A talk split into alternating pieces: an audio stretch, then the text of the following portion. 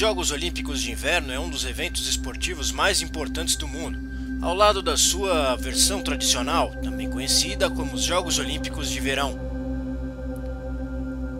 O primeiro evento em caráter mundial de esportes de inverno foi em 1924, uma Semana Internacional de Esportes de Inverno, que aconteceu na cidade francesa de Chamonix. Dois anos mais tarde, o COI, Comitê Olímpico Internacional, decidiu dar status de Jogos Olímpicos para aquele evento. Assim, nasciam as Olimpíadas de Inverno. Até o momento da gravação deste programa foram realizadas 23 edições dos Jogos. Com o passar dos anos, o número de países participantes foi aumentando. A primeira edição, em 1924, tiveram apenas 16 países, enquanto a última edição, até então, contou com 92 participantes.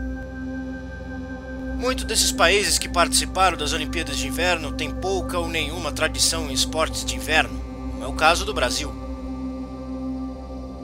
Como sabemos, as condições climáticas do nosso país não é muito favorável à prática de muitas modalidades presentes nos Jogos Olímpicos de Inverno. Mas ainda assim, o Brasil esteve presente em oito edições dos Jogos, Começa agora o décimo episódio do lado B do esporte.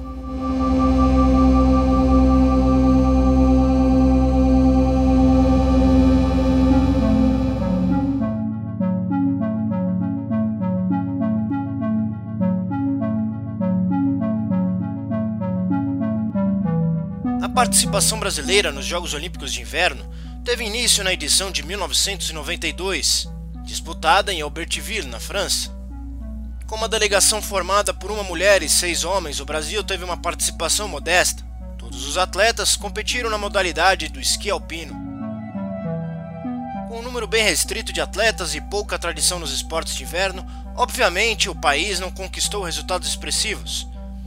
Melhor resultado do Brasil em sua primeira participação nos Jogos foi com Lothar Christian Münder. De origem alemã, o brasileiro conquistou o 41º lugar entre 55 competidores, na modalidade do downhill. Já a participação feminina foi com a atleta Evelyn Schuller, que competiu em duas provas. O slalom gigante, ficando em 40 de 44 competidoras, e o slalom super gigante, ficando em 46 de 48 participantes. A primeira participação do Brasil nas Olimpíadas de Inverno foi extremamente modesta, mas ainda assim serviu como um marco. Afinal, o país viria a ter presença constante em todas as edições que viriam depois.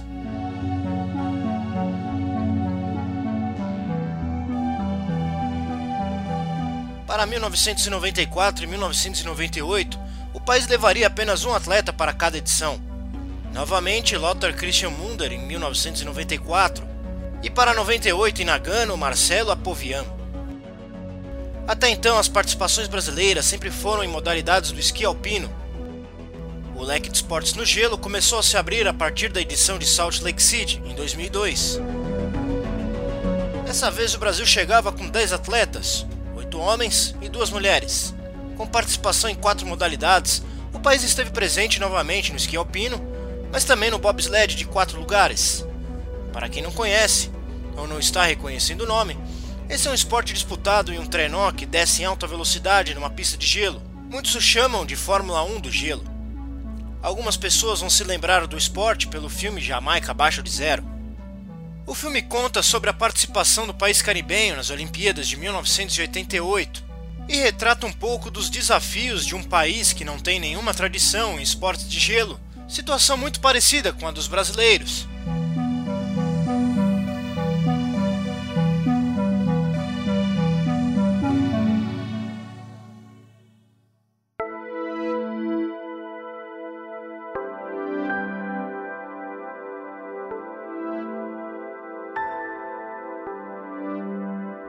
Participação do Brasil nos Jogos de 2002, o país ainda esteve presente no ski cross country e no luge.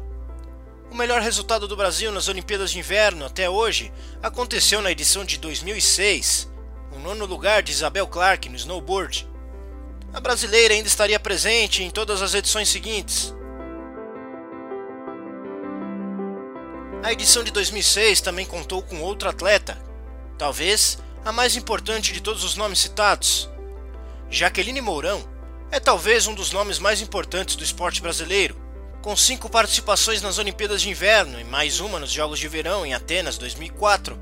Jaqueline é a primeira e única atleta brasileira a disputar tanto os Jogos de Inverno quanto os de Verão. Em 2012 se tornou a primeira atleta brasileira a disputar o Mundial de Biatlo, que é uma modalidade que mistura corrida de esqui com tiro ao alvo. Além das seis participações olímpicas, Jaqueline Mourão ainda tem um bronze no Pan-Americano de 2019 pelo mountain bike e chegou a ser líder do ranking sul-americano de esqui cross country. O Brasil nunca conseguiu superar o nono lugar de Isabel Clark na edição de 2006. Mesmo assim, o país ainda levaria atletas para as edições seguintes, tendo levado a sua maior delegação na edição de 2014 em Sochi, na Rússia. A delegação brasileira contou com 13 competidores em 7 esportes diferentes. Nessa edição, um novo feito. Pela primeira vez na história, o país conseguiria classificar um atleta para a patinação artística, que contou com a atuação de Isadora Williams. Apesar das participações modestas e com resultados poucos expressivos, o Brasil conta com histórias muito interessantes e grandes personagens na história dos Jogos Olímpicos de Inverno as participações do país no bobsled têm talvez uma das histórias mais curiosas. O Brasil esteve presente em quatro edições das Olimpíadas pela modalidade de quatro lugares no masculino, sempre contando com a presença de Edson Mindilart em todas as aparições. Na edição de 2006, o país ainda contou com a presença de Claudinei Quirino da Silva, atleta dos 200 metros rasos e revezamento 4 por 100. Claudinei foi medalha de prata em Sydney 2000 além de ter conquistado duas medalhas de ouro em Pan-Americanos em 1999 e 2003. Claudinei chegou nas Olimpíadas de Inverno depois de um convite para integrar a equipe do bobsled. Inicialmente, ele viajaria com a equipe brasileira, sendo atleta reserva da equipe. Porém, um pouco antes do embarque para Turim, onde seria disputada a Olimpíada de 2006, o atleta Armando dos Santos foi pego em um teste antidoping. Dessa forma, Claudinei acabou participando ativamente daquela edição dos Jogos. Essa seria sua última atuação em competições esportivas. Após a Olimpíada de Turim, Claudinei encerrou sua carreira de atleta.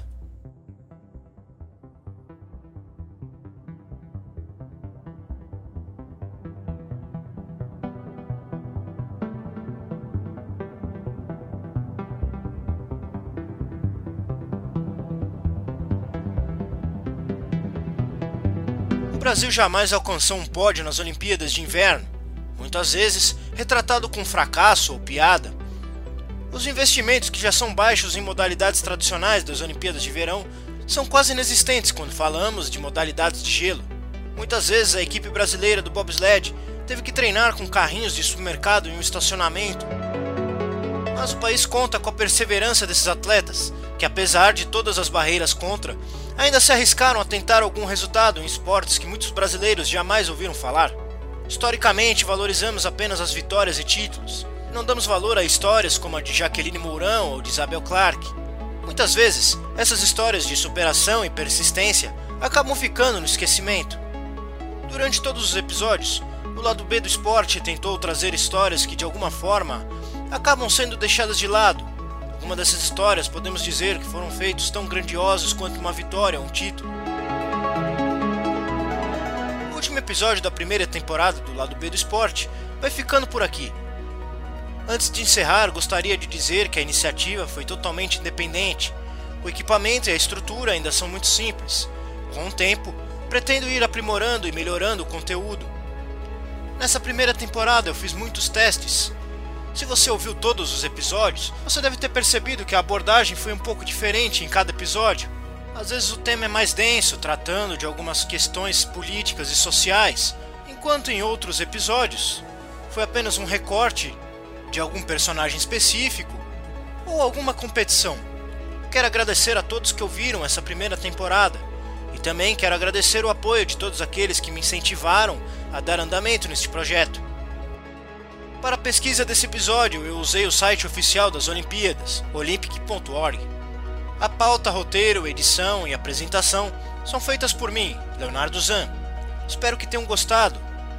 Se você ainda não ouviu, ouça os episódios anteriores e compartilhe este podcast. E fique no aguardo de mais histórias do lado B do esporte. Obrigado e até mais!